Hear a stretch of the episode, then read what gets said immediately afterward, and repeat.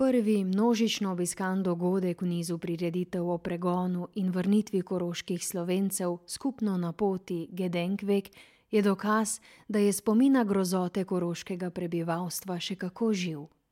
Slovenske družine, ki so bile nasilno pregnane v nemška taborišča, so se po treh letih, treh mesecih in treh dneh lahko vrnile na Koroško, a kot vemo, jih domovina ni sprejela z odprtimi rokami.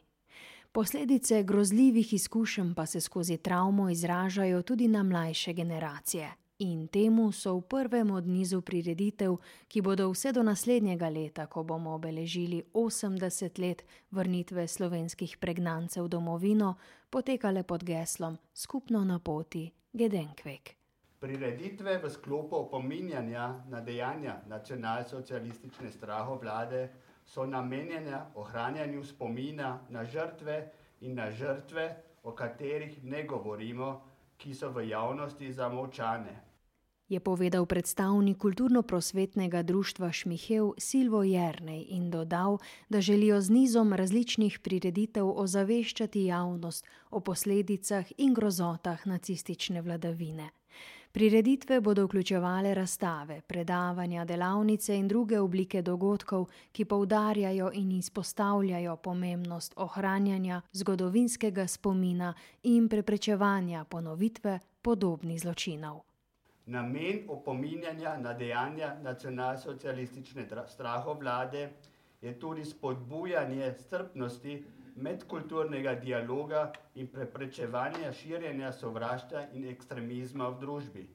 Skratka, namen je tudi spodbuditi mladino k razmišljanju in jo hkrati aktivno vključiti v niz prireditev pod geslom Skupno na poti Gedenkvek. Ko govorimo o pregonu, o prisiljeni preselitvi od doma, mnogokrat spregledamo, kako zaznamuje izselitev človeka, kakšne travme povzroča spominjanje in kako to vpliva na najbližje. O tem je na prvi prireditvi v sklopu Skupno na poti Gedenkvek, imenovani Kolektivne travme nacistične strahovlade, predavala psihoterapevtka Gitka Opetnik. O transgeneracijskem prenosu travm na mlajše generacije, ki jih je povzročila nacionalsocialistična strahovlada.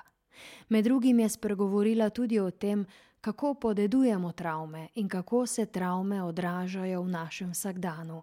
Brala pa je tudi svoje knjige Das gestern im heute begriffen, v kateri s primeri iz prakse opisuje prenos travm v pregnanih slovenskih družinah. Ja, primere sem našla seveda v terapiji in, in, potem anonimiziram te primere in seveda, vprašam, če smem te primere vzeti. In sem tudi lani, delala intervjuje v, v domovih za ostarele in, sem tam negovalke spraševala, kako jim gre, pri tej temi, pri, če so, travmatizirani ljudje in kaj vse doživljajo. In tam sem pa tudi, ogromno izvedela, kako, pridejo travme v starosti na dan. In tudi zato nagovarjate ljudi, naj ne tlačijo svojih skrbi, svojih misli, naj o njih spregovorijo. Tudi če ne vedo, s čim so povezane pravzaprav, zakaj se jim čudne stvari dogajajo. Ja, v terapiji je tako, da pridejo z raznimi simptomi, kar jih teži, in, potem se pa polagoma približamo, k izviru. In to pa ni, ob začetku ni jasno, kam bomo prišli, kje, kje bo cilj. In vedno spet smo res presenečeni, tudi jaz sem presenečena v terapiji, kaj potem pride vse na dan. Kaj se vse odkrije, katere travme prednikov pridejo, na dan, ja. Koliko generacij pa lahko ima te travme, te posledice? Ne, to je čisto različno, a sploh, trpijo, pod temi simptomi, potomci, to ni, ni nujno. Je pa tudi lahko, da kdo kaj, kaj hudega doživi, kako prometno nesrečo ali pa kaj drugega, da se potem pojavijo te, ti simptomi. In potem se tudi lahko pogleda, so to, doživljaji, ki so sami tudi imeli, ali so pa to, to teme, ki spadajo k, prednikom. Torej, na vse načine je dobro, če poznamo zgodovino svojih prednikov, se o tem pozanimamo uh, in bomo lažje razumeli sebe, svoje čustva, svoje čutenja. Uh, to je vedno bolje, uh, če vemo o zgodovini naših prednikov. Vedno, kot pa da uh, se molči in nekaj straši okoli, in nihče ne ve, kaj je to. In bolje, da vemo, tudi če zgodovina ni rožnata. Točno, ja, tako je. Kako se vi počutite, ko predstavljate publiki stvari, ki so pa mogoče njim nekoliko bolj čutne kot morda drugi publiki po državi? Danes ste uh, predavali uh, ljudem, ki se morda tudi sami so se morda našli v primerih, ki ste jih navajali. Uh, ko sem gledala v publiko in sem, sem videla, da je mnogo, mnogo družin eh, mnogo potomcev teh družin, ki so eh, bili eh, izseljeni, eh, pregnani eh, ali pa karkoli so eh, predniki prežive, eh, doživeli med eh, drugo svetovno vojno. In to je že eh, te, mene tudi pretrese, koliko je ljudi, ki, ki, ki so res soočeni s to travmo prednikov. Prvi večer v nizu prireditev skupno na poti Gedenkvek, s katerimi v Šmihelu javno spominjajo na grozote in posledice nacionalsocialistične strahovlade, pa je potekal tudi v spomin na nedavno pokojnega Jožeta Partla.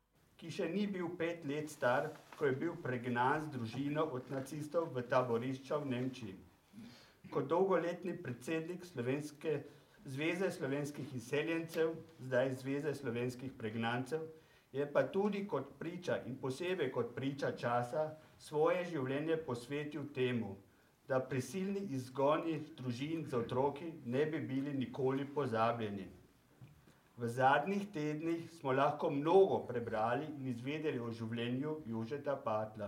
Ne bi se ponavljal. Na tem mestu bi pa rad dodal to, kar mi je iz pogovorov, ki sem jih imel z njim v zadnjih dveh desetletjih, ostalo globoko v spominu. Jožetu Patlu je bila lepa slovenska beseda vedno srčna zadeva. Rad je opozoril in popravil, če je kdo v pogovoru lesel kakšno nemško besedo. Če je pa on sam spregovoril o pregnanstvu, ni povedal, da je bil izseljen, temveč zato je uporabil pa zavestno nemško besedo, ausgesiedel. In s tem je za eno samo besedo povedal vse. Je v nagovoru na Partla spomnil predsednik KPD Šmihev Silvo Jernej in povabil na vzoče k ogledu kiparske instalacije Alberta Messnerja z naslovom Prisiljena pot. Umetnik je delo posvetil spomin na svojega tasta Jožeta Partla. Razstavljati v domačem okolju je zanj povsem edinstvena izkušnja. Ja, je čist nekaj posebnega. In tudi, ko sem postavljal, sem prvič, zdaj to tretjič postavljam, to, to tale uh, razstavo. In prvič, da sem res nekaj globoko čutil, ker sem mislil, poglej, sem vsako figuro vzel v roke in, in sem si mislil, kdo je to, to so zvaščani, to so ljudje od tu in to mi je res ganlo, ne? zanimivo. Dajte na kratko predstaviti torej, vašo instalacijo. Torej, radio smo, da si bodo ljudje lažje predstavljali. Je res tisoč? To je tisoč figur, ki so napravljene na hitro, ker tisti ljudje, ki so bili izseljeni, so morali tudi hitro uh, spakati svoje in, in, in da so jih seboj vzeli. Ja, to je na enem podestu, ki je tu 8 metrov dolg, stoji tisoč figurc ki so, ki so uh, pravzaprav prvotna stvar je bila 10 metrov, ampak tu ni toliko prostora, ampak, ki grejo od doma. In zraven ste postavili zanimivo tablo, ki ima tudi svoj namen. Kako šifrirate tole? Ja, to ta, zadaj je tabla, ki piše 14.15. 4. To je datum izseljeništva 1042, potem je številka 221 to je družine, 221 družin in tisoč, to je tisoč oseb. Spodaj pa tri trojke, to je se pravi, so bili tri leta, tri mesecev in tri dni v, lagarju. Ne. Povejte še tole, torej tretjič ste tole razstavljali. Kje si želite, da bo imela ta, raz, eh, ta vaš eksponat svoje mesto? Ja, ki ne vem, ne mogoče na kakšni razstavi, ki bo ta tema zopet senzibiliziran. Drugo leto, 25, mogoče nekje, še ne vem. Danes smo slišali globoko opis vas in vaših del. Povej, povejte še tole, kako vi doživljate tale projekt, eh, da se več govori o izseljencih, o zgodovini, torej koroščev na naših tleh. Ja, stvar se je malo pomirila in zdaj lahko čez to govorimo, zgleda, da je tako. In jaz upam, da se bo malo bolj govorilo in da bo, da bo, da bo tudi od drugih strani prišlo tiste razumevanje, pa, pa, pa kako smo danes šli za travme, da, da, da bo ta stvar se pomalem pomirila in, in da, bo, da bomo, ampak da bomo mislili na to. Ne? Da ne gre v pozabo. Da ne gre v pozabo, tako je. In tudi vi ste ob izdelovanju teh figuric mislili na korošče. Seveda sem mislil na to, ampak še bolj intenzivno zdaj pri postavljanju. Prej, sem, ko sem prvič postavil, to je bilo samo za, za, za fotografije, pa za to, tam nisem veliko kaj, tam, tam sem jih postavil, da so v redu stali. Potem v Ljubljani je bila tista unikumu, pri razstavi Unikum, tam sem jih tudi pogledal, da bo v redu postavljeno, pa da bo pasalo na kaj druga dimenzija bila. Tu zdaj pa sem vedel, kako manj postaviti, kaj je, ni bil problem in sem zelo veliko čutil zraven, ker so to bili tu ljudje tu in, in to je bilo nekaj čist posebnega. Cel dan sem bil tu sam, mirno in sem to naredil in to je bilo nekaj posebnega za me. Je pač tema v družine tudi. Ja, seveda, moja žena je iz take družine, družine Partl, so bili izseljeni in bolj tako, ne govorijo se včasih tudi ni toliko, ampak če so se govori pisali, je, je oče napisal na, z, z svinčnik, no, se pravi z kugelšreberjem ali ročno in potem je, smo to pa moja žena tiskala in to smo skupaj naredila in tam sem tiste, smo to brali in tam je največ izvedel pravzaprav teh stvari. Ne. Ampak govorijo, ta tema je vedno presetna v družini. Ne. Delo in umetnika je predstavila Sabine Buhvald, ki jo z umetnikom vežejo družinske vezi. Ja, nekako je seveda na eni strani osebno povezan uh, z, uh, uh, z zgodbo koroških slovencev in uh, s pregnanstvom, ker je ja, v družini sam doživel ob pripovedovanjih, ob pogovorih in tako naprej. Uh, in je ta tematika sedaj seveda tudi uh, smrtjo tasta, ne, njegovega nekako verjetno še bolj uh, prišla na dan, uh, ko nekako se spet ozreš nazaj na življenje nekoga, ki je zdaj nekako zapustil ta svet in uh, je pa seveda to delo nastalo že prej. In to delo je po moje dolgo dozorevalo v njemu, zato ker so te zgodbe ja njega spremljale, uh, odkar je nekako bil rojen in je s tem odraščal in potem še uh, bolj tesno pa se je s tem spoprijel, ko je uh, tudi v družini bil uh, tak primer in je gotovo bilo veliko uh, presenetljivih tudi trenutkov ali pa pogovorov, ki so ga deloma pretresle ali pa tudi nekako spodbudile, da je začel o tem premišljati, se poglabljati v to temo. Kaj pa menite o tem, o tem projektu? Torej, lotili ste se v Šmihelu aktivno, da se posvetite tem izgnanstvu.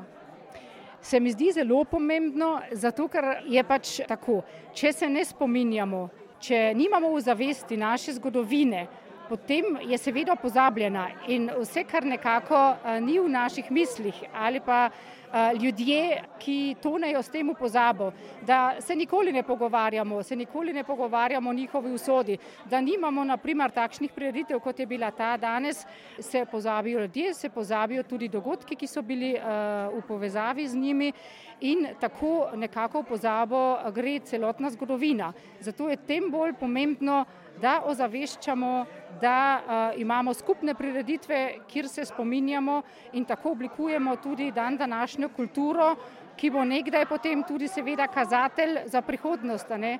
Tudi nekdaj bodo potem uh, naslednje generacije se ozrle nazaj in bodo pogledali, kaj smo ustvarjali mi. In upam, da se tega ne bo treba sramovati ali pa da bo njim mogoče uveseljati to, kar smo mi dan danes delali in ne bo prišli do takih dejanj, kot pa smo jo danes nekako tematizirali tukaj, ko je usoda nekako prizanesla koroškim slovencem, da so zapustili svoje domove. Na prireditvi je bila vidno ganjena tudi žena umetnika Alberta Mesnerja, hči Jožeta Partla, Mateja Mesner, ki prihaja iz družine, ki je doživela pregon in travmo nacistične strahovlade. ta tema me spremlja celo življenje. Uh, ko sem bila majhna, mi je mami, babica veliko pripovedovala, kako je bilo, ko so bili izseljeni. Um, ko sem postala starejša, ko sem postala mama, sem se šele veliko bolj zavedala, kaj so doživljali moji predniki, moja babica, moj ded, moj oče, teti, dve obe teti. Uh, govoril, moj oče ni veliko kaj o tem času, ampak tema je bila vedno prisotna. Če je to bila samo skleda, ki so jo prinesli iz izseljeništva, ali pa žlica, ki smo jo uporabljali pri kosilu, še vedno. Um, ja, to me je spremljalo in sem zelo ponosna, da se je moj mož lotil tega dela, da je prišlo do tega projekta. Ja. In vidimo, da tudi mladi so izkazali nek zanimanje, prav je, da gre torej, uh, to zavedanje o zgodovini um, domačih prebivalcev, domačih tudi sorodnikov naprej. Ja, seveda, so, oba sinova sta tukaj in um, nečakinja, ki je predstavljala umetnika mojega moža. Ja, seveda se zanimajo in seveda je prav tako in sem tudi ponosna na nje. Kot rečeno, je moj oče zelo malo govoril o tem. Kadar smo prišli na to temo skupaj kot velika družina, smo res zelo povezani ker sem jaz soseda mojih staršev in smo vsak dan skupaj in z, z mojim očetom sem bila vsak dan vsaj enkrat skupaj in smo tudi zdaj pa kdaj prišli na to temo. On pač je uh, raje pripovedoval o teh stvareh drugod, kadar je stal pred publiko, pred drugimi ljudmi, pred, da ne bi rekla tujimi dru, uh, ljudmi, ampak pred ljudmi, ki je imel neko določeno do, distanco do njih. In um, do nas je imel, pa seveda, čisto blizu smo si. In, in je pač zelo težko govoriti o tem. In vedno, če sem ga kaj poprašala, ali pa če so otroci kaj vprašali, je nekako uh, postal živčen uh, in bolj glasen, in, in, in smo večkrat morali te pogovore prekiniti. Uh, zdaj vem, da so bili ti pogovori prekratki, pre malo pogosti, ampak vem, da se moji otroci tega zavedajo in vedo, kaj je doživel moj ata, pa moja babica in vsi predniki moje. To je pomembno. To je pomembno, ja.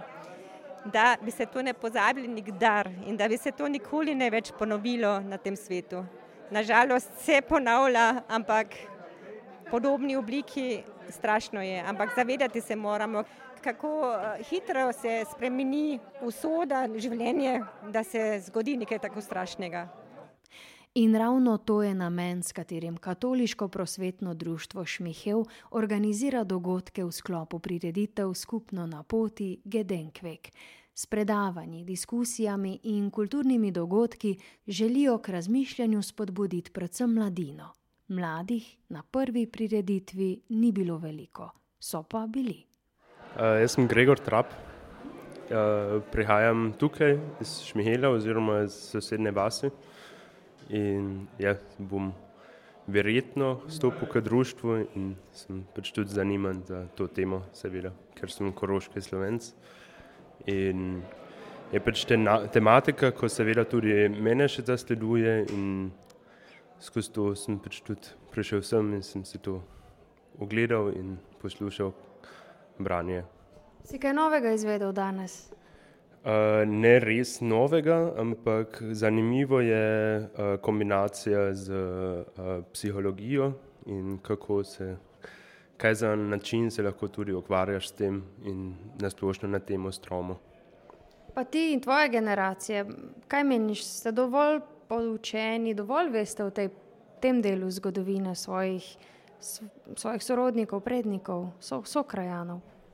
Uh, bi rekel, da že odvisi te, od tega, kako si sam za tem, koliko sam bereš ali pa sprašuješ tudi starejše generacije, uh, ker samo iz šole ne zveš res veliko.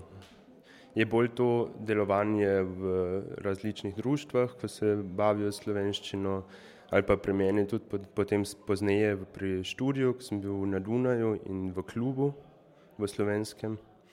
In tam je pač to tema in skozi to potem pač veliko zveš. Ampak je vedno spet kaj novega zraven, to je že res tako. Praviš, zanimaš se za dogajanje v domačem kraju uh, in tudi za teme, kot je tale. Torej, obujanje zgodovine in skrb za to, da ne grejo stvari v pozabo. Mislim, da bi pač bilo škoda, če tega ni več, bolj pa če to rečem, pokriješ in rečeš, da je dovolj tega, ker s tem mogoče tudi se zgodijo reči, kot naprimer, da bi šel v pozabo tudi jezik, sploh pač v tem primeru slovenski jezik in tega bi bilo pač škoda, ker je pač temelj našega obstajanja. Torej, ste mladi odgovorni? Smo na vsak način mladi odgovorni. Ja. Jaz sem Katarina Anželina Pastek, prihajam iz Celovca. Eh, ta tematika me zelo zanima, ker je tudi moj praded bil oglavljen na Dunaju in se tudi veliko beremo o tej tematiki.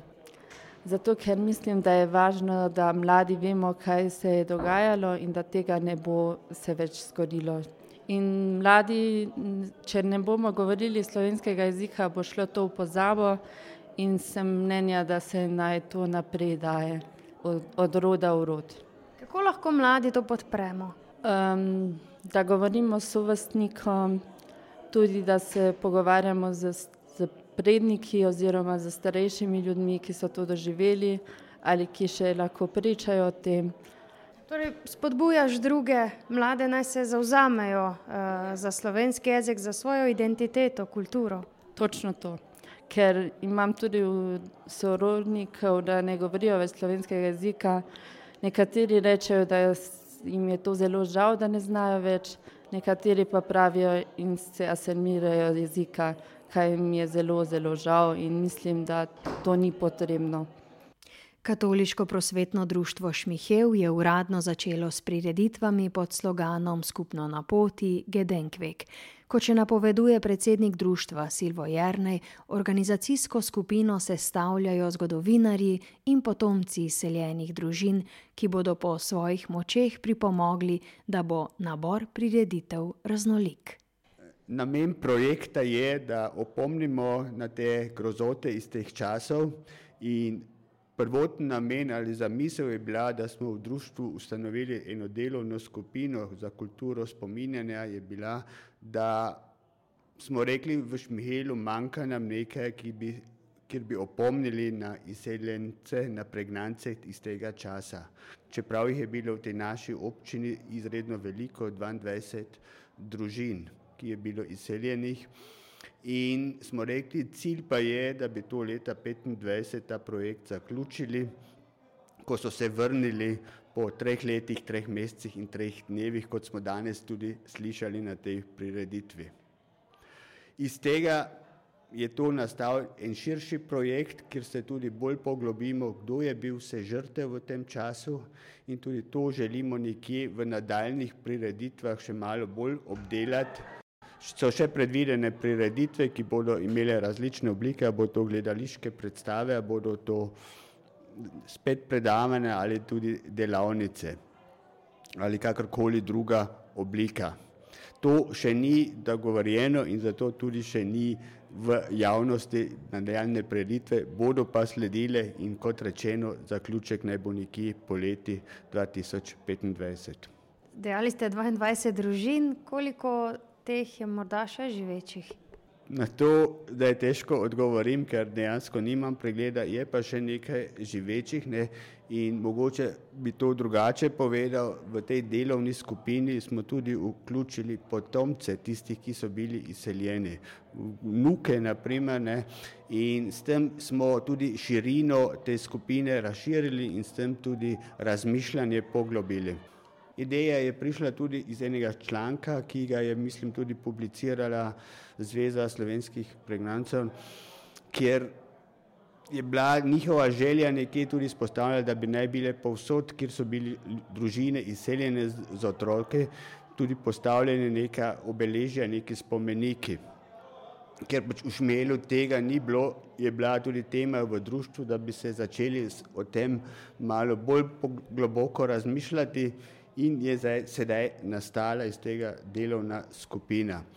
Je pa tudi razlog temu, da smo malo bolj počasi pri delu, ker smo pa če dogradili dvorano, jo obnavljali in smo imeli tudi druge posle, tako da vse istočasno pa tudi ne gre. Pogosto poudarite, da bi radi zgodovino tudi približali mladim. Na kakšen način? Torej danes uh, obisk zelo velik, pa vendar mlade publike je bilo zelo malo. Seveda je zelo težko ustvariti zanimanje za zgodovino pri mladih. Jih pa seveda želimo v nadaljem s posebnimi prireditvami, pa tudi, da jih obiščemo, da tudi delamo z njim intervjuje in jih anketiramo, tako da jih bomo tudi preko tega bolj približali in se tudi bolj poglobili z njimi v delo. So pa tudi mogoče v zamisli kakšne aplikacije, da bi tudi preko teh aplikacij prišli do informacij mladi, ki mogoče o tem ne vejo več veliko kaj. Obenem pa k sodelovanju nagovarjajo širše občinstvo, da bi vsi, ki se ukvarjajo z zgodovino koroških slovencev, stopili skupaj in delili spoznanja, izkušnje in spomine usode domačega naroda.